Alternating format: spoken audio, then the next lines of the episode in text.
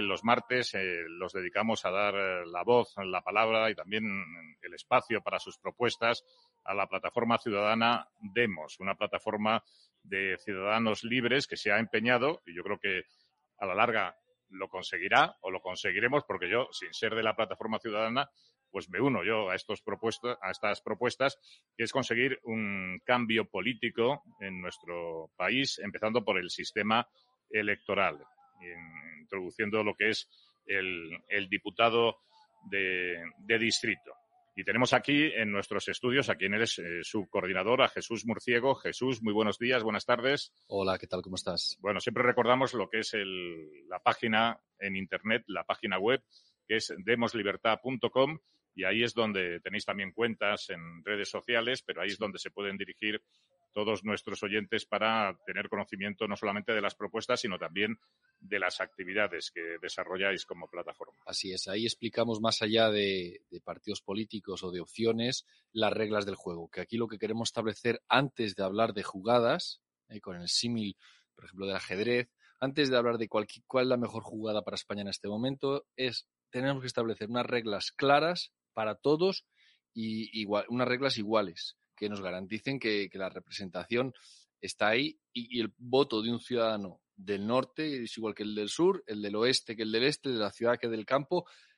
Eh, agrupar, agrupar España en distritos uninominales de 120.000 habitantes, donde en cada distrito eh, se elija mayoritariamente a su representante, a doble vuelta, por supuesto, para que no para que, garantizar que el que se ha elegido ha sido elegido por la mayoría y la mayoría puede expresar su voz en Madrid eh, y que el mismo número de votos sea igual en las ciudades del norte que en las del sur, en los últimos pueblos, en las últimas ciudades, eh, la España vaciada tenga la misma representación que la España urbana y la del norte como, la del sur.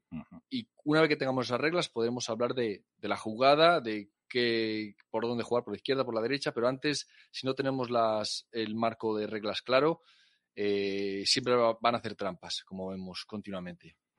Bueno, estamos en un programa de actualidad, nosotros nos tenemos que ceñir a, la actualidad, pero es que la actualidad encaja perfectamente con lo que son vuestras propuestas porque el pasado domingo se celebraron las elecciones en Italia y entonces yo creo que conviene hacer una comparación respecto a cómo es el sistema electoral italiano que ha sido reformado en el, a partir del año 2018 y que se mantiene en la actualidad con una reducción de, los diputados, tanto en la Cámara de Diputados como, como en el Senado. Y yo creo que, que este, este análisis que vamos a realizar en el día de hoy va a ser muy, muy orientativo para nuestros oyentes respecto a la necesidad de, esta reforma electoral, porque es la única que puede conseguir eh, la representación mm, de los ciudadanos y, sobre todo, luego, posteriormente, naturalmente, eh, la separación de poderes, que es fundamental. ¿eh? Vamos a hablar también de cómo funciona la presidencia de la República Italiana en comparación con lo que sucede en nuestro país con la función, entre comillas, moderadora Ayer teníamos a un invitado que decía el rey moderador que no modera, ¿no? O el, árbitro que no, que no interviene de, nuestra monarquía de partidos. Pero vamos a saludar a los dos eh, invitados que tenemos esta mañana con nosotros. En las Palmas de Gran Canaria está Pedro Diego. Pedro, muy buenas tardes. Buenas tardes a todos. Encantado de estar de nuevo una tarde más en el Pisco Labi, Javier. Bueno, pues eh, has eh, sobrevivido, eh, gracias a Dios y, gracias a las circunstancias, al, tremendo tifón ¿no? que se han sufrido en todas las Canarias. No sé si nos puedes hacer un poco un comentario de cómo está la situación a día de hoy, porque la verdad es que las imágenes que hemos visto han sido tremendas. Bueno, hace un, hay un poco de ruido por ahí, no sé si alguien tiene el micro abierto. A ver, la situación hoy es, se ha levantado, ayer ya salió un poco el sol, Siguió lloviendo por la noche, pero ya la situación es mucho más tranquila. El peor día fue el sábado, donde hubo municipios con bastantes riadas y bastantes, pues sobre todo inundaciones de viviendas. Hubo algún que otro derrumbamiento de la, sobre todo de caídas de las paredes de los barrancos que hay aquí muchos. Pero bueno, en general no ha habido grandes eh, daños, podrán, podemos decir, y, la situación parece que vuelve a la normalidad. Bueno, pues no, nos alegramos, eh, Pedro, que, todo vuelva a la normalidad. y establecemos también comunicación y contacto con Jesús Martínez, que se encuentra en, Londres, en Inglaterra. Él es la primera vez que interviene en el Pisco Labis y nos eh, apetece mucho y le agradecemos mucho que esté con nosotros esta, esta mañana. Jesús, muy buenas tardes desde Madrid. Buenos días, no sé si ahí en Londres es buenos días, buenas tardes. Estamos en, un momento que nadie sabe qué decir. Buenas tardes a los dos, gracias por invitarme. Pues no, ya hemos pasado las 12 del mediodía, así que estamos también en la tarde. Así que buenas tardes y muchas gracias por, invitarme. Bueno, pues si, os parece, pasamos a comentar un poco lo, ocurrido el domingo en Italia, el triunfo del centro derecha, desde la derecha más extrema hasta eh, los partidos de, centro y, sobre todo, la, eh, la, aplicación de esta ley electoral que es muy particular.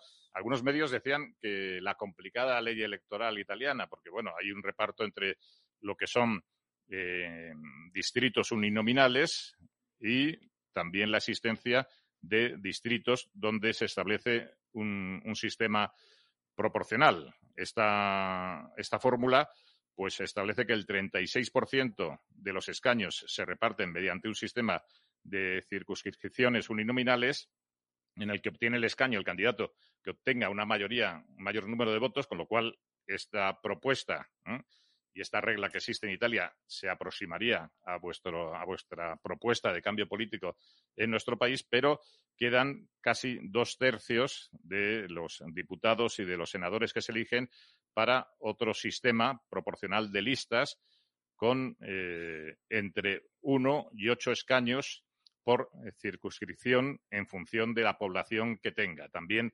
la, ley electoral italiana reserva un 2% de los escaños, ocho en la Cámara de los Diputados y cuatro en el Senado, para los, italianos que viven en, el extranjero, que también en estas, eh, estos escaños reservados para los italianos que viven en el extranjero, también es mediante un sistema proporcional de listas eh, por partidos. No sé si Jesús, Pedro o, Jesús también, tenemos dos Jesuses hoy con nosotros, eh, no sé si os habéis estudiado un poco esta situación y podemos realizar un breve análisis comparándolo con el caso español. Eh, Pedro, adelante.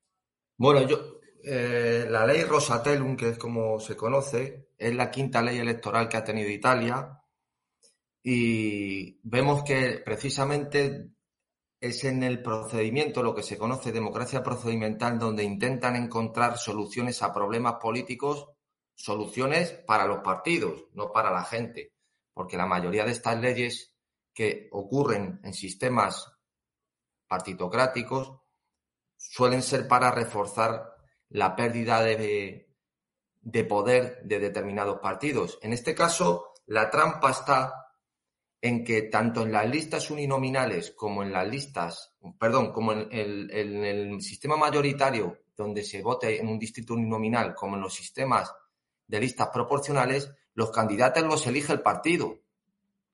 Si es que aquí la trampa está en que es el partido el que está siempre eligiendo a los candidatos. Es decir, suponte que tú te quieres presentar, hay un distrito en Madrid donde estáis ahora, el distrito Juan Pablo II y yo soy el que elijo a Javier Villacañas para que vaya por mi partido uninominalmente. Si es que tú por ti mismo no puedes ir. Ya. Es decir, son los partidos. No... no se admiten la presentación libre de candidatos en estos distritos uninominales. Y sobre todo es el partido, aunque tú pertenezcas, claro, libre, para que la gente entienda, no libre únicamente porque no pertenezcas a ningún partido y como y, si, y siendo una partida, una partidario o como podamos, podamos llamarlo, te quieras presentar. No, es que tú, estando en cualquier partido, no tienes posibilidad de competir conmigo en ese distrito si no te elige el partido. Es decir, son al final, es una manera de enmascarar una falsa elección para darle o dotarle de una apariencia de, soberanía a los electores. Totalmente, aparte del cacao de mezclar sistemas unos y otros. Eso se hizo de alguna forma con la ley Matarela también en el año finales del año 93-94, que era también eh, similar, que había una mezcla y, luego incluso te obligaban a pertenecer en la lista uninominal, o sea, al presentarte uninominalmente debías pertenecer también a un, o estar en la lista proporcional. sea, es un, cacao eh, impresionante. Es decir, aquí de lo que se trata es que tú puedas elegir a quien quieras y que cualquier persona que cumpla unos requisitos mínimos de edad, ¿no? Pueda presentarse para ser elegido en su distrito. Esa es realmente la trampa. Además, incluso hay un reforzamiento porque el peso, como acabas de decir, de dos tercios lo lleva la lista. La lista, el, sistema, uninominal es un tercio, que además, como hemos dicho, lo elige el partido y incluso favorece las coaliciones. O sea, ahí luego hay coaliciones dentro de los sistemas uninominales. Sí, se reparten también los distritos.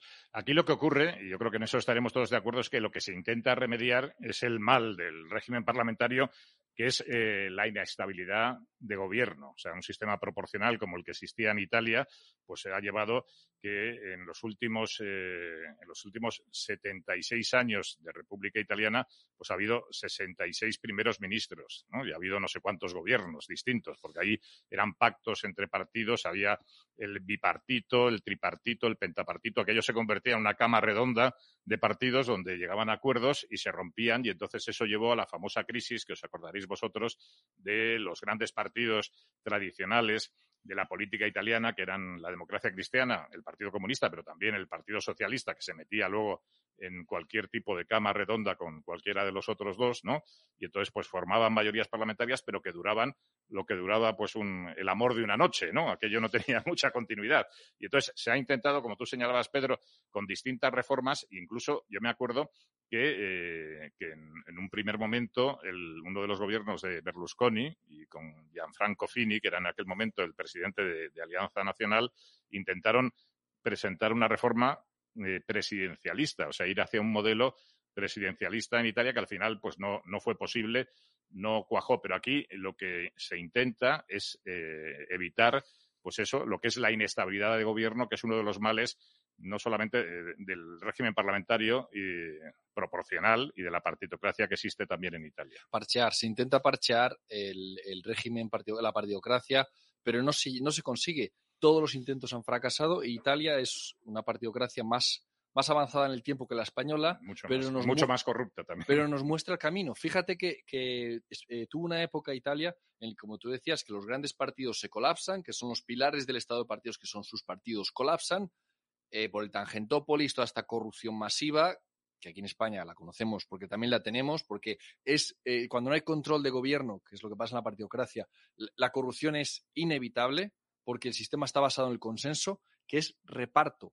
Hablabas antes en el otro tema de televisión española, eh, que no hay consenso en reparto. O sea, lo que quieren es repartirse el botín y cuando uno quiere llevar más de lo que le corresponde, pues ahí no hay acuerdo. Pues así acabó Italia ¿Y qué pasó cuando colapsaron los partidos principales? Pues que apareció un salvador de la patria. Apareció Berlusconi, que con Forza Italia iba a salvarlo todo. ¿Y dónde acabó? Pues en lo mismo, porque no tiene solución esta, esta partidocracia con estas reglas. Igual que ahora viene Meloni con mucha fuerza desde la derecha patriótica y mucho tal, pero es que choca contra el sistema y en el sistema el poder lo tienen los partidos y monopolizan la acción de gobierno, la acción de si quieres presentarte, entra por partido. Si quieres tal, partido. Es que es, que es lo calcado, calcado a lo de Olona aquí en España. El partido tiene un poder monopolizador de la acción política y el ciudadano no pinta nada. Tú ratifica lo que firma aquí abajo, el cheque en blanco para que haga lo que quiera y me reparta todo el poder de, toda la corrupción del Estado, todo, todo el robo y el latrocinio que, puede haber. Y en Italia hay mucha, mucha corrupción. Pero aquí en España no vamos corto. Y permíteme, si, si, analizamos un poco, eh, nos vamos más atrás en la historia del régimen italiano, fue uno de los primeros regímenes proporcionales que, se, que, se, establecieron en la historia. Y por eso llegó el fascismo. Exactamente. Entonces, para los que no, para los oyentes que no lo conozcan, el régimen proporcional, el sistema proporcional, que le llaman representación proporcional, pero no es representativo, no tiene representación, es simplemente proporcionar tu voto, proporcionar tu poder, mm. eh, trocearlo. Es representativo de los partidos, de los eh, partidos. Correcto. Correcto, representa a los partidos, pero no a los ciudadanos, a los electores, que son los que tienen los derechos políticos. Entonces, eh, este sistema se puso en la República de Weimar, en Alemania, porque aunque lo inventó en inglés, no se aplicó en Inglaterra jamás. Y ahí el partido fascista sacó un voto, un escaño. Sin embargo, en Alemania, República de Weimar, ¿quién, ¿a quién lleva el poder? A los nazis. por, las urnas, ¿eh? no hubo golpes de Estado. Y en Italia, en Italia con un 22% de los votos, o sea, uno de cada cinco votos. ¿Qué mayoría? ¿Qué mayoría es esa? Eso es una minoría. Pues con eso Mussolini hizo la marcha sobre Roma y tomó todo el poder del Estado total en Italia gracias al régimen proporcional. El régimen proporcional. Eh, Jesús Martínez, desde Londres, eh, ¿cómo ves tú esta cuestión? Ahí eh, hay un régimen parlamentario, pero mayoritario. Entonces ahí la, partitocracia no tiene los efectos malignos que tiene en el continente europeo. Bueno, aquí en Inglaterra, desde luego, lo, vivimos de manera completamente diferente. Aquí de vez en cuando vemos atisbos de política, ¿no? en lugar de simplemente hacer tripartitos y pentapartitos y tal, se muerden de verdad, ¿no? Se muerden de verdad, lo hemos visto recientemente con la dimisión de, Boris Johnson, eh, que sufrió unas presiones tremendas por su eh, baja popularidad y se lo han cargado directamente. No sé, no, sé yo si, no, que hay, así. hay disputa y hay competencia dentro de los propios partidos políticos. partido lo hecho. Mm. Claro, claro. estaban viendo en, unas elecciones locales que hubieron por eh, fallecimiento de algunos miembros del Parlamento, hubieron unas unos, eh, unas elecciones locales eh, porque había algunos miembros que habían fallecido, otros se habían retirado y tal, y tenían que volverlos a elegir. Y, el partido en el poder, el, partido Tory, perdió, eh, perdió, la, perdió esas constituencies. Algunas de ellas que, que habían sido durante años y años, ¿no? Y, y, fue como una especie de termómetro de, de bueno, para dónde iban las cosas. Eh, y viendo que Boris Johnson era simplemente un agujero negro donde se perdían todos los votos, estaba haciendo perder eh, al final del día votos, pues se lo cargaron. O sea que, sí que hemos ha tenido sus escándalos, lo hemos visto y al final ha pagado por eso. Em, con el tema de las fiestas, que no sé si esas noticias llegarían mucho ahí por A, a España, pero al final se lo han cargado de los de su propio partido. Entonces, en ese sentido, estamos viendo cómo, eh, bueno, el sistema parlamentario inglés tiene sus defectos, está llegando también a su, un poco a su, a, su límite. Eh, fue una tecnología mucho más avanzada en su época cuando lo comparas con lo que había en el resto de países, pero a día de hoy pues ya está llegando un poco a su límite porque aunque sí hay en el sistema parlamentario inglés eh, la elección por el diputado de distrito, que es muy importante, no hay separación entre el Ejecutivo y el Legislativo porque no se eligen en elecciones separadas. Y, al final, pues... pues eh, si, me permites, Jesús, eh, uno de los fallos más graves del sistema británico, que yo lo conozco porque he estado viviendo allí, es em, que la elección es a, eh, mayoría sencilla, no tiene doble vuelta. También, también. Entonces, eso se soluciona muy fácil, como lo han solucionado en Francia, con la doble vuelta, con el balotage que dicen los argentinos, que te garantizas que el, elegido entre dos sale por la mayoría de los votos. Entonces, em, claro que el sistema británico necesita una acción como hacen en Estados Unidos de redistricting, de rehacer los distritos cada vez que haya un movimiento considerable de personas cada 10 años. Por ejemplo, eh, ahora mismo en Florida y en, Nueva York y en varios estados de la Unión se están eh, rehaciendo los mapas electorales. Eso en Inglaterra, pues no lo llevan porque le gustan las tradiciones. Entonces, pues limita un poco eh, el funcionamiento del sistema político británico. Y además, esta cuestión hay que insistir en ello porque hay muchos oyentes, bueno, ya dirigentes de partidos políticos y sobre todo la tradición política en nuestro país, desgraciadamente, eh, se ha impuesto lo que se ha denominado como la accidentabilidad de las formas de gobierno. O sea, hay muchos, el PSOE eh, abrazó esta doctrina durante muchos años para él era lo mismo eh, la república que la monarquía, la forma parlamentaria, aunque ellos naturalmente abogan por este sistema ¿eh? desde a partir del año 78, pero es que desgraciadamente en la derecha también y en estos y los nuevos partidos que aparecen y anuncian que van a regenerar eh, el sistema, pues al final ni regeneran el sistema y es el sistema el que les degenera a ellos, ¿no? Ya tenemos el caso, por ejemplo, de Vox que anunciaba como una de sus grandes propuestas que iba a renunciar a las subvenciones, que iba a proponer la supresión de las subvenciones a los partidos políticos y ha sido llegar a las instituciones, a los órganos del Estado, y ahí están chupando de la teta del Estado como cualquier otros miembros de la partitocracia. Ellos se, defienden y dicen, no, como todo el mundo está ahí, pues nosotros también. Pues no, porque es una, era una reforma fundamental para conseguir la regeneración de, de, nuestro sistema, supuestamente, ¿no? Pero bueno, al final ellos también se acaban degenerando en esta, en, esta corrupción y, la importancia de las formas de gobierno es que las formas de gobierno te dicen si realmente tienes un sistema democrático o no lo tienes. Es que ahí está el fundamento. Y entonces decir que esto no tiene importancia, que da lo mismo un sistema mayoritario que un sistema proporcional, que da lo mismo que los partidos cobren subvenciones o no los cobren.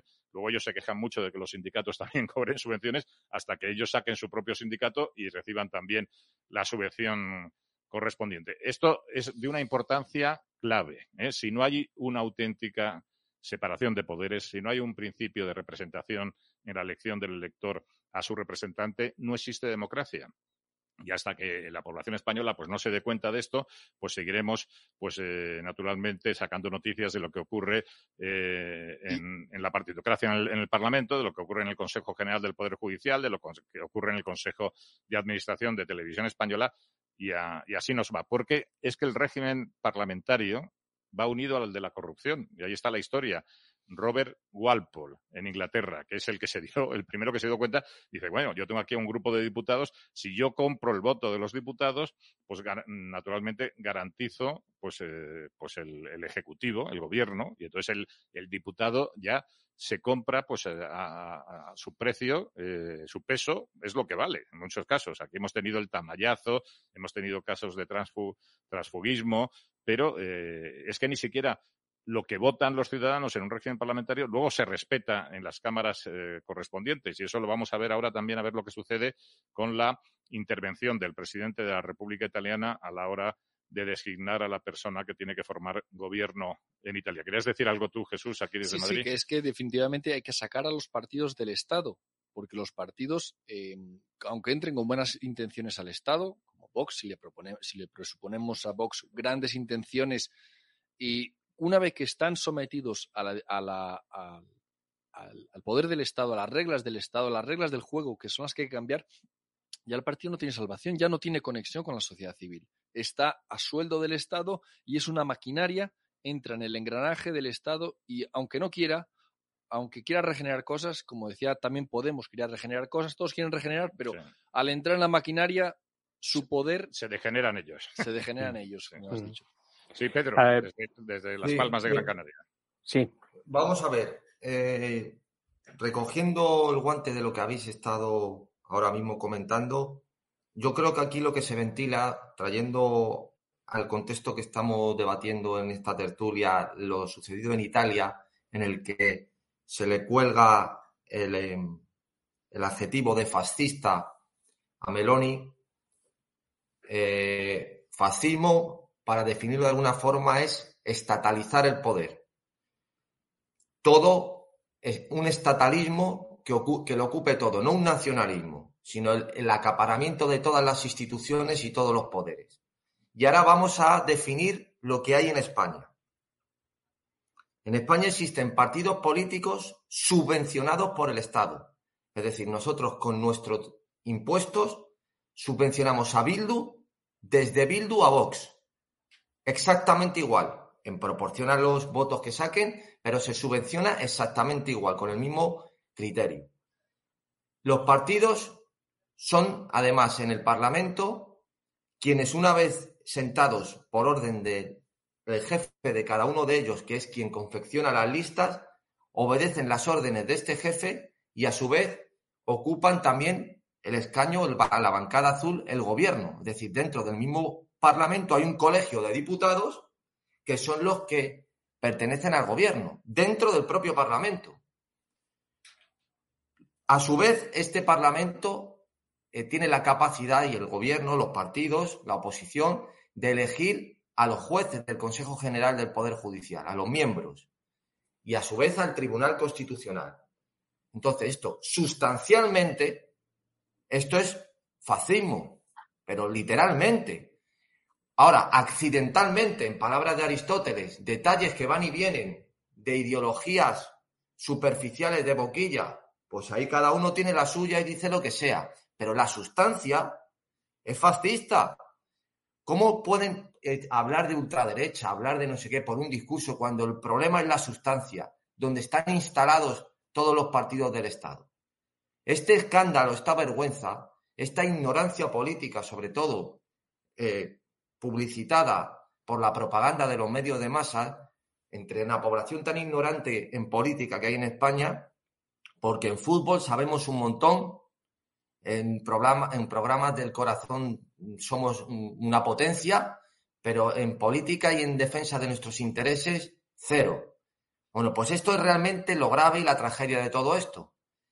Andan confundiendo que si ultraderecha, que si tal, pero, pero ¿de qué estamos hablando? Si la propia sustancia de los estados de partidos es precisamente fascista, es integrar todas las masas en el Estado a través de partidos políticos y acaparar todos los poderes. Dime si descriptivamente yo he cometido algún error en lo que he dicho. Bueno, eh, se puede eh, se puede aceptar desde un plano teórico, aunque también en la práctica, pues claro, la partidocracia moderna, el estado este de partidos, pues es un consenso eh, partitocrático que no es, eh, no hay una sola ideología, que no es un estado en ese aspecto totalitario, que impone una, una única manera de pensar y no admite el pluralismo. Aquí hay un pluralismo dentro del consenso. Digamos que ahí se podría establecer ese, ese, matiz, ¿no? Pero bueno. Exactamente. En lo demás, pues eh, yo creo que tienes toda la razón. Vamos a escuchar la opinión de Jesús Martínez desde Londres. Gracias, chicos. Bueno, yo que soy, a lo, mejor los oyentes no lo saben, yo soy ingeniero electrónico y en biomedicina. Eh, entonces tengo la, mente muy cuadrada. es, eh, los ingenieros son muy al, al concepto enseguida, ¿no? A mí me gusta usar los refranes españoles para explicar esto. Más sencillo. Hay un refrán que dice, el que manda paga pues ya está, esto es lo mismo. a, los miembros del Parlamento, ¿quién les paga? ¿Quién los pone ahí? ¿Los pone el votante? No, los pone el líder del partido, pues ya está, es que eso es de cajón.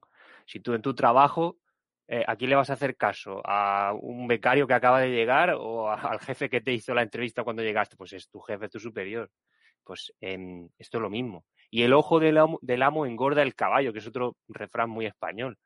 Em, si tú tienes al político vigilado, si tienes mecanismos para llegar a él, como por ejemplo el diputado de distrito, que sea local.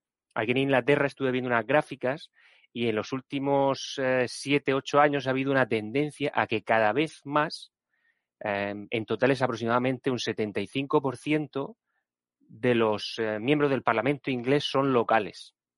Y cada vez ha habido una tendencia cada vez más grande a eso, a que sea el, miembro del Parlamento del distrito donde yo vivo, por ejemplo, nació aquí, vive en la calle de las Carmelitas o nació allí y fue al colegio de los Capuchinos. Em, y la gente lo veía cuando salía de fiesta tomándose cervezas, lo ve cuando va a dejar a los niños al fútbol. Es una tendencia creciente. Y, yo me gusta explicarlo así, de esa manera, usando el refranero español, porque es muy sencillo. Es que es una cosa tan sencilla de entender hay unos versos, no sé si conoces, de Pedro Salinas, que yo utilizo también, eh, que dice, es un poema dedicado al amor, pero dice, si te nombro soy tu amo en un segundo, ¿no? Pero el que, te nombra, naturalmente, eres, es tu amo, ¿no?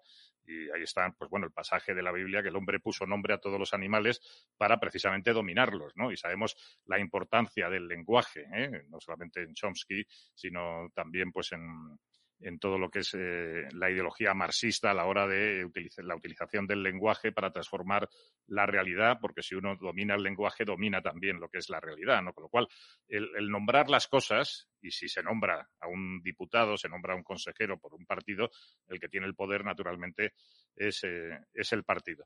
Yo quería sacar otro tema relacionado con la ley electoral italiana que creo que es importante, porque esto sí que se ha propuesto en España y eh, quería escuchar vuestra opinión.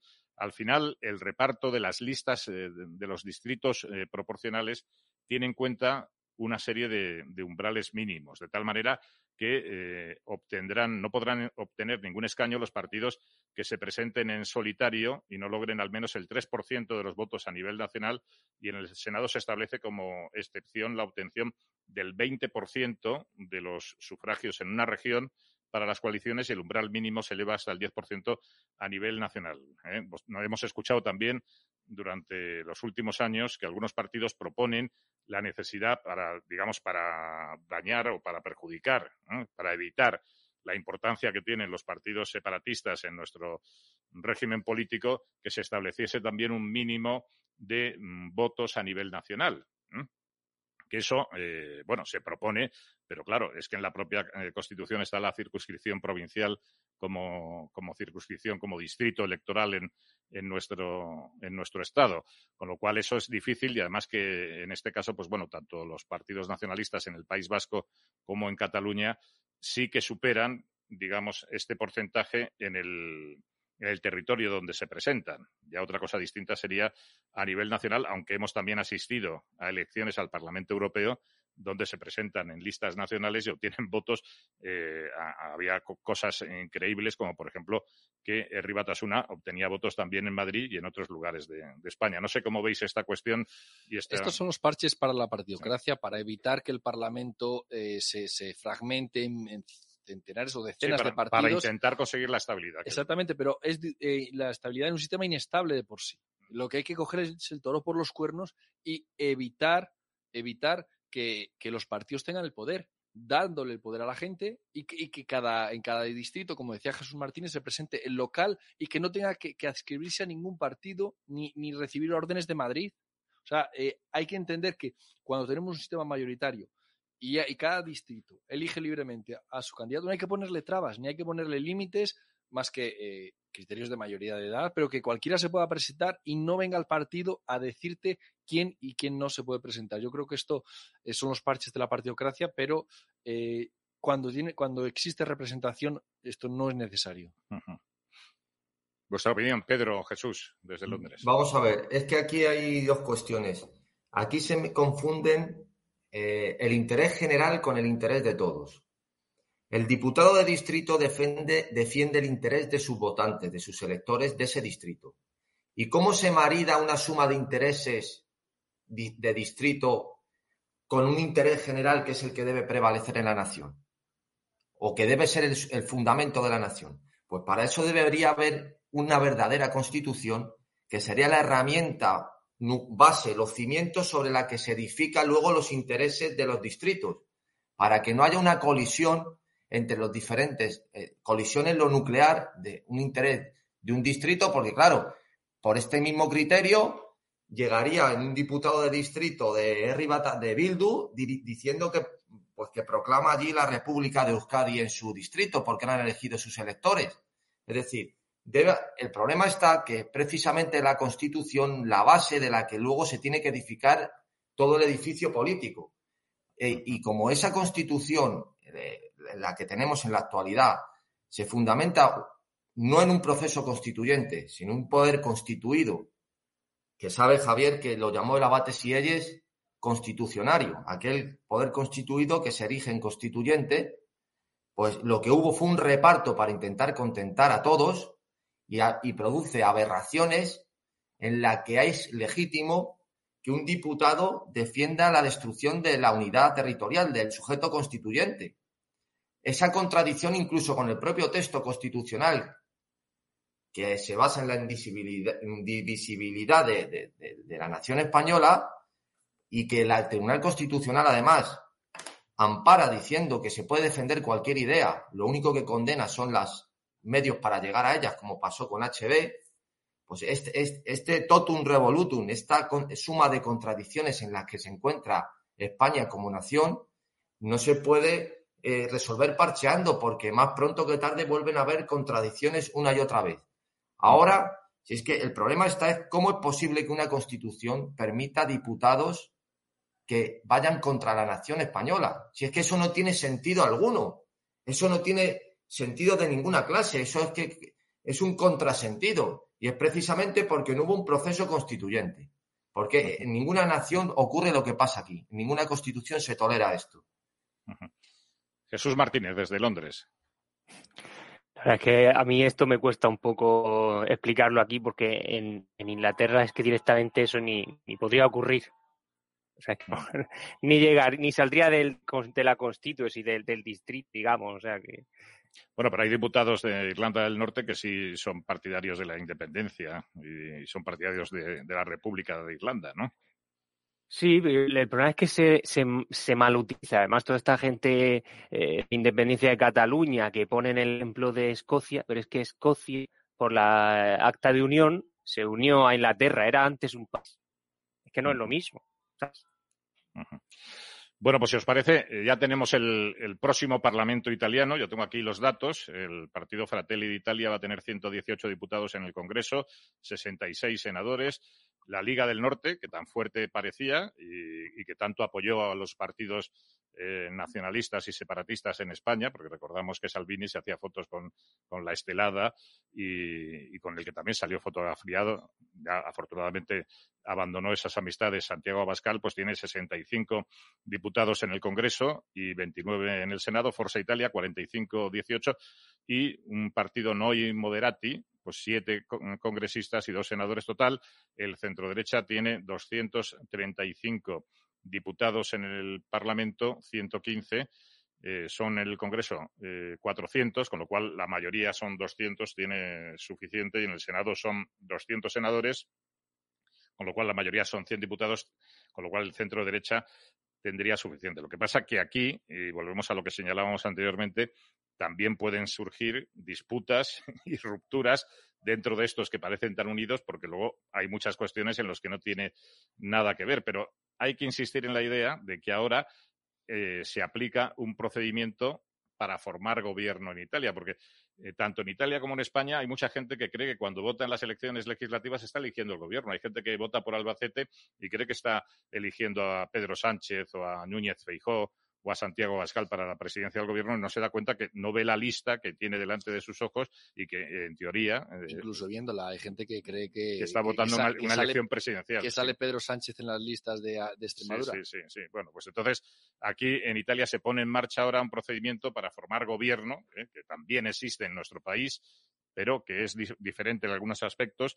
El presidente tiene que sondear a los diferentes grupos políticos en busca de un candidato y, se inicia entonces un camino complicado en el que caben distintas eh, fórmulas. Aquí es donde interviene el, el actual presidente de Italia, Sergio Mattarella, que hemos visto cómo actuó como bajo al barro para la elección de, Draghi como presidente del Consejo de Ministros, cómo terminó aquella, pero no hay que descartar eh, Jesús, eh, Jesús aquí en Madrid, Jesús en, Londres y Pedro en Canarias, que, que intente de alguna forma eh, corregir o intentar intentar que la fuerza, que no es que sea la fuerza mayoritaria, porque antes señalabas lo que sacó el partido fascista en el año 1922, ¿eh? se van a cumplir 100 años de la marcha sobre Roma, me parece el año sí, que viene, ¿eh? 1923, estamos en el año que viene, 2023, pero que sacó menos y bueno, y tenía la, la mayoría. Eh, aquí no hay que descartar que el presidente de la República Italiana intente hacer alguna maniobra para mantener lo que es eh, lo que ha sido la política italiana de, este, de esta cama redonda donde todos entran para intentar sacar sus mayores provechos en este reparto del poder y no hay que eh, dejar de ver lo que pasa con el movimiento Cinco Estrellas, ¿eh? que queda con 51 diputados y 28 senadores que pueden tener la llave también para muchos acuerdos. Es que Italia está en un momento de mucho descontento, no solamente por la inestabilidad política, sino por la, el sometimiento del Estado italiano a los intereses de Bruselas y, la, la, esta opción, esto que te dicen que, que no puedes hacer nada esto es lo que tiene que, ser y, y, hay voces en Italia de descontento, pero como no tiene representación, no se canaliza la voz del pueblo italiano, al final que sale extremos, podemos considerar que eh, esto es un extremo, ¿vale? Pues eh, sale porque, porque no hay manera de decirle a, de decidir desde Italia, de Italia gobernarse como nación. Italia tiene que pedirle permiso a Europa, a Bruselas, para, para eh, moverse, para, para gobernarse, para controlar la inmigración eh, para, la pandemia, vemos el caso, el caso más, más clave es el de Berlusconi hace 10 años, que cuando dijo que, Italia no le beneficiaba el euro, que Italia debería pensarse lo del euro, a Berlusconi lo mandaron, lo echaron. Pero no lo echaron por las fiestas bunga bunga, ni aquella, no, no, no, lo echaron por pensar eh, que hay alternativa fuera del euro. Eh, la oligarquía de Bruselas le pegó una patada a un presidente que había sido elegido por los italianos con este sistema más malo, más bueno. Uh -huh. Y desde entonces pusieron a Mario Monti, pero es que han vuelto a poner, o sea, ponen figuras, eh, bu burócratas no electos que con, eh, contentan a Bruselas y claro, hay un descontento en Italia enorme, enorme. Entonces, eh, la gente se cree que por haber salido eh, Meloni puede haber un cambio, pero que no se, que no se confundan, porque el Estado sigue en manos, eh, sigue sometido a la partitocracia. a la partitocracia que está rendida y vasalla de Bruselas. Y hará lo que Bruselas le diga que haga. Y ahí está el vigilante, el guardián del bosque, Sergio Matarela, que hará todo lo posible para, para llevarlo a la práctica. Eh, Pedro. Pues sí, totalmente de acuerdo con lo que acabáis de decir. Es evidente que eh, es, trayéndolo a nuestro caso, al caso análogo en España, es cuando estos partidos emergentes sean eh, bajo el espectro ideológico y totalmente propagandístico de la izquierda y la derecha, en un caso sería Podemos, en otro Vox, nacen teóricamente para eh, entrar en el sistema para cambiarlo. Eso es una cosa totalmente de risa, como estamos viendo es totalmente inviable. El sistema desde dentro no se puede modificar al revés. Lo que hace es fagocitarte, en el mejor de los casos, siempre que haya sido con buenas intenciones, que dudamos que alguno la tuviera, sino que ellos ya saben a dónde van y lo que quieren es esa porción de poder que les ofrece este sistema proporcional, esta partitocracia. Y sobre todo, Pedro, cuando no tienes ni oficio ni beneficio fuera de la política, ya has hecho de la política tu modus vivendi durante todos los años de tu vida. Entonces ya eres un político profesional que te debes a, estas reglas, claro. Sin duda ninguna. Aquí eh, la política, hay una obra de Max Weber que se llama El político y el científico, habla de eso, de si un político debe, si, si puede existir, para que nos entiendan nuestros oyentes, eh, una profesión que sea la de político. En España se ha ejercido eh, pues como el que quiere ser administrativo o quiere ser policía local, pues se dedica uno a poner carteles en la sede de su partido, en su municipio, y acaba a base de estar llevándole la maleta al jefecillo de turno, pues acaba ocupando un, un escaño si se porta bien en algún parlamento, como además con, como somos muy prolijos en parlamentos por nuestra organización territorial, pues basta esperar tu momento que seguro que, te cae. Y bueno, pues ya ahí aguantar el tirón, que no te va a conocer. Eh, Pedro, eso que dices es muy importante porque es que surgen como las setas ahora en otoño o las flores en primavera, surgen esos eh, políticos que, que, no han hecho política en su puñetera vida, o sea, que llegan a los 40, 50 años, no han escrito un artículo, no han escrito un libro, no han participado en ninguna acción política que se les conozca, ya sea en, una elección sindical, una elección en su universidad, en su facultad, y entonces quieren ser políticos porque ya se les ha agotado su, su trabajo profesional, su proyección profesional, y entonces les surge, eh, digamos, la vena y el interés de la política. Y dice, bueno, pero usted, ¿qué ha hecho durante toda su puñetera vida a favor de de la política a favor de un cambio político o mejorar las condiciones políticas de, este país. No, yo no he hecho absolutamente nada, pero como me surge la oportunidad ahora de ganar un dinero gracias a la partitocracia, gracias a la aparición de estos nuevos partidos, pues me pongo en, modelo de firmes en el partido cuartel y como tú decías, pues hago todo lo que se me, me, indiquen mis jefes, salgo a pegar carteles si ya no se pegan siquiera o salgo a, a acosar en las redes sociales a los disidentes que se ponen en contra de la dirección de partido. Estos son eh, los modelos de políticos que tenemos, desgraciadamente, en la actualidad en nuestro país y que se reproducen a nivel municipal, autonómico e incluso nacional. Pero bueno, esto es lo que nos lleva este, este sistema. Solo, solo un detalle. Acordaos cuando Podemos decía, que fue muy célebre esa expresión, no nos representan. Pero eh, yo esto no siempre que tengo oportunidad lo, explico, bueno, si se, porque es muy sencillo entenderlo, es decir, cuando dicen no nos representan, ¿a qué se refería Pablo Iglesias? No nos representan quieren quiere decir que no se preocupan por nuestros intereses y él sí se iba a ocupar. Bueno, entonces por esa regla de tres es legítimo que alguno prefiera que se ocupe de sus intereses Franco o Fernando VII, porque si es cuestión de representarte de preocuparse por ti, el sistema es irrelevante, porque él no entra en cómo se elige ese representante, ni si tiene un control, ni si se le puede echar, ni se le puede revocar, sino que no nos representa. Entonces, votarme a mí, que yo sí os representaré, yo sí me preocuparé por vuestros problemas. Esta confusión, pero que caló y tuvo éxito, del no nos representan, pues lleva precisamente a una mayor eh, confusión, de nuevo, de todo el mundo, porque si resulta que aquellos que sí se iban a preocupar no se preocupan y precisamente se les votó porque eran distintos a los demás y se les engañó con ese argumento, ahora ya, ¿qué pasa? La gente se ve en, un callejón sin salida que no sabe qué hacer, nada más que ahora aspirar a que otro nuevo partido emergente, que esto sí nos representan, que es Vox, pues nos saquen con la Constitución y la monarquía por delante del problema de la partitocracia en España. Bueno, pues es algo parecido a lo que ocurrirá en Italia, o sea, que el propio sistema no le da herramientas para avanzar, y más aún con lo que habéis expuesto, que es la intervención de facto de Bruselas. Es decir, hay un freno material que es insalvable. Totalmente, es una sumisión total de no solo de Italia. En España estamos igual o peor.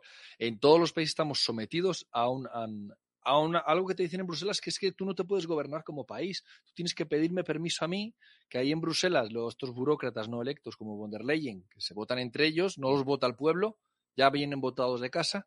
Esta gente ya decide qué es lo que hay que hacer y qué es lo mejor para tu país y si no tomarán medidas. O sea, realmente reducen a Italia a, un protectorado. Y el que no lo quiera ver es que eh, quiere, quiere eh, creer en fantasías. Pero desde, decía, desde que a Berlusconi lo echaron en 2011, eh, Italia ha sido un protectorado. Italia con el euro le ha ido fatal. Le ha ido, pues, Italia en los 90 era una de las industrias más potentes que le competía, le plantaba cara a Alemania.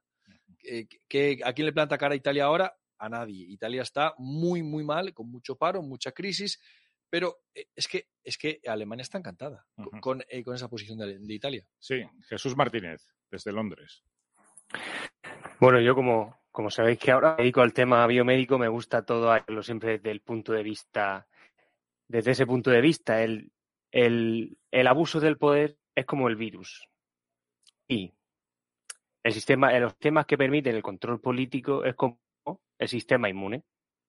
Así que esto que hemos visto aquí en Italia, en Inglaterra también hemos tenido unas cuantas noticias interesantes estos días. Desde que saliera a hablar por un político, la libra contra, contra, el, contra el euro, el ha caído a, a unos niveles tan bajos que no existían desde 1971, ¿no? Así que es desde un punto de vista más, abriendo el objetivo, digamos, de la Cámara, pues Sobre eso te, quería preguntar, para, pero un poco dejarlo al final del programa, si te parece, Jesús. Ah, bien, vale. Preguntarte por qué se está hundiendo la libra esterlina. Yo creo que nos quedarán diez minutos que podrás un poco explicarlo eh, perfectamente porque lo estás viendo ahí en vivo y en directo, ¿no? Desde, desde Inglaterra. Sí. Pero lo dejamos para los diez últimos minutos, si te parece, sí.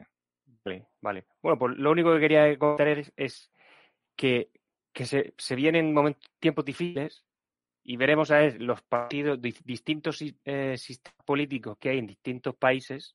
Si eso lo comparamos a un sistema inmune, pues veremos a ver quién pasa el catarro y quién no pasa el catarro. Porque tú teniendo un sistema inmune más o menos fuerte, puedes pillar un catarro. Lo pasa un poquillo mal y no te pasa nada. Es decir, mientras todo va bien, parece que no nos acepta ninguna protección. Es cuando las cosas vienen, cuando hay la diferencia entre un sistema y el otro. Y eso es lo que vamos a ver Es que precisamente ayer realizábamos también aquí un análisis de las elecciones italianas y un experto, un profesor de, Derecho Político, Francisco Javier Esteban, nos indicaba pues algo que estáis señalando vosotros, que es que la ciudadanía va de descontento en descontento y entonces va quitándose, eh, va rechazando esas fuerzas políticas que prometían, digamos, una regeneración, un cambio y al final no lo podían conseguir. Entonces, en el caso de la derecha, pues se pasó de Forza Italia a la Liga del Norte, tanto Forza Italia como la Liga han quedado ya descartadas y ahora surge Fratelli d'Italia, pero si, si no si no realiza unos cambios políticos en profundidad y sobre todo si no tiene un contenido social ¿eh? junto a lo nacional, pues tampoco va a tener una continuidad. E, es que si no cambiamos las reglas del juego, ningún salvador de la patria nos va a salvar. Ah, son las reglas del juego que hay que cambiar. Y en Italia nos lo muestra muy claro. Berlusconi lo iba a, lo iba, lo iba a solucionar. ¿Qué pasó? Y, no hizo nada. y luego también pasó con el movimiento Cinco Estrellas. Correcto. Y, y ahora Meloni lo va a solucionar. ¿Cree la gente eh, afina a Vox en España que Meloni va a solucionar no puede porque las reglas del juego en Italia impiden que las cosas funcionen y se solucionen. Bueno, y para terminar ya con este análisis, y muy brevemente, porque quizá nos hemos extendido, pero bueno, lo hemos intentado hacer de la manera más didáctica y más amena posible, comparar con lo que sucede en España con la, con lo que es la actuación del rey en la formación del gobierno. Hay que insistir, nuevamente, decir que en España no tenemos libertad política, no elegimos directamente al gobierno, son los diputados del Congreso los que tienen esa facultad, ese, ese tesoro del, que hablaba Alexis de Tocqueville, el, tesoro de la libertad política, y entonces, eh, bueno, son ellos los que se han apropiado robándonos a, a nosotros, a los ciudadanos. ¿no?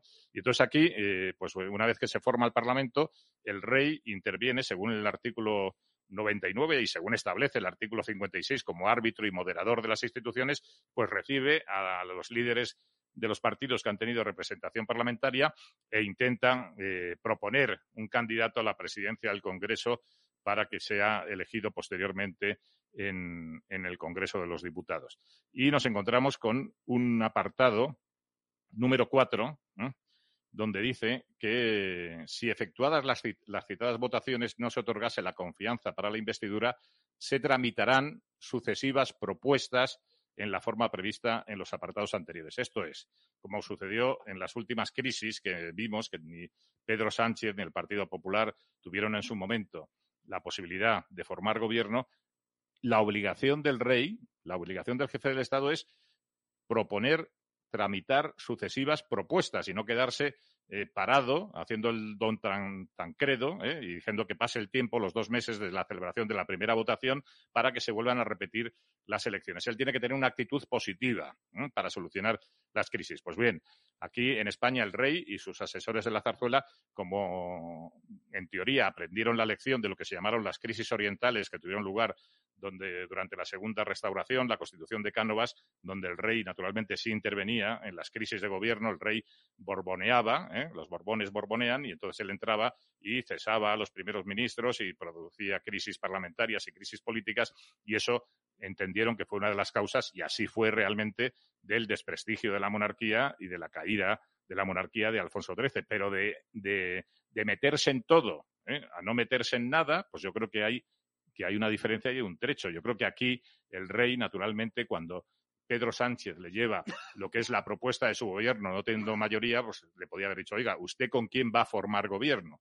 Y Pedro Sánchez dijo, no, yo voy a formar gobierno con Podemos, con Bildu, con los separatistas catalanes que acaban de, de, realizar un golpe de Estado. Y entonces en aquel momento el rey le tenía que haber dicho, oiga, dele usted una vuelta porque puede buscar otros socios parlamentarios y no llevar a los enemigos de España y a los enemigos de la libertad a tener este, este papel tan predominante como tienen en la política española. Hay algunos ¿eh? monárquicos que dicen que no, que el rey no puede hacer absolutamente nada, que no tiene que meterse en este, que es bajar al barro, que es ensuciarse, pero oiga, cuando está en peligro ¿eh?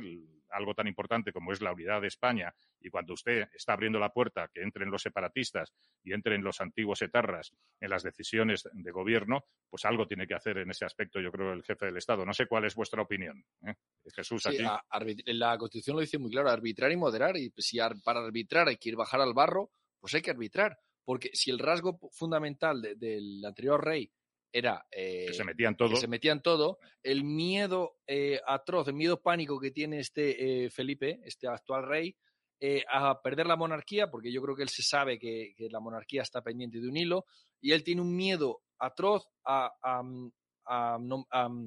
definirse, a dar su opinión, a, plantarse. A, mojarse. A mojarse. Lo, mostró en el, en el Cataluña cuando le negaron el saludo y volvió eh, para que le, volvieran a negar el saludo y cuando le dijeron que era porque no eh, permitía votar a Cataluña, él dijo que ese no era asunto suyo.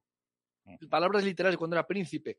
Entonces yo creo que, el miedo atenaza a este hombre que, no da la talla eh, ni consigue arbitrar ni moderar, que es su función. Pedro. Bueno, la frase completa es moderar y arbitrar el funcionamiento normal de las instituciones, regular, perdón. Es decir, ¿ha habido un funcionamiento más irregular que lo sucedido con la sedición en Cataluña? ¿Y qué hizo el rey? No hizo absolutamente nada porque también... Bueno, está el discurso, este. el discurso del 3 de octubre, que eso sí que hay que reconocérselo, aunque es un papel y un discurso que entraría fuera de sus funciones de la Constitución. O sea, ahí eh, el rey se salta, digamos, porque no, no, no, no está facultado, digamos, para hacer ese papel, pero lo hizo, ¿eh? lo hizo, yo creo que lo hizo en ese aspecto correctamente, porque es que si no, se le declaraban la República Catalana ahí en el patio de su casa. ¿no? Sí, bueno, fue, pero no, no, eh, no tomó unas medidas, eh, vamos a decir, con los grupos parlamentarios o, o, no moderó arbitró, sino fue una arenga en defensa o contra, contra un contra lo que acto de sedición. Una situación de límite, o sea, una especie de... Sí, pero, pero, pero desde, la moderación y, el, arbitre, el, arbitraje nada. O sea, eh, eh, el rey más que nunca se ha convertido en, una figura completamente inerme, eh, totalmente aséptica, que no sirve absolutamente para nada, que no ejerce ni siquiera las funciones que le tiene atribuida la Constitución y que en estas situaciones, como tú has eh, explicado ahora, de, lo que debió ordenarle a Pedro Sánchez, que se diera una vuelta a ver qué pasaba, pues eh, es que, si, si te fijas, está relatando la propia contradicción de la Constitución. Le lleva a unos diputados eh, filoterroristas, secesionistas y, muchos de ellos contrarios a la unidad de España, el 90, incluido Podemos, porque eh, defienden la autodeterminación y el derecho a decidir y lo que sea. Y esos diputados resulta que son legítimos y legales según el propio texto constitucional. Es que esto es de traca. Sí, sí. Bueno, pero así se lo explicó a Aitor Esteban al Partido Popular y vos cuando ellos se quejaban de que, de que iba a formar gobierno con, con los separatistas y con el PNV y con Bildo, le dijo, oiga, pues si esto, si el rey es el que ha propuesto a Pedro Sánchez y ustedes que tanto gritan viva el rey, viva el rey, pues precisamente el rey es el quien de alguna forma ha avalado esta propuesta de candidato a presidente del gobierno.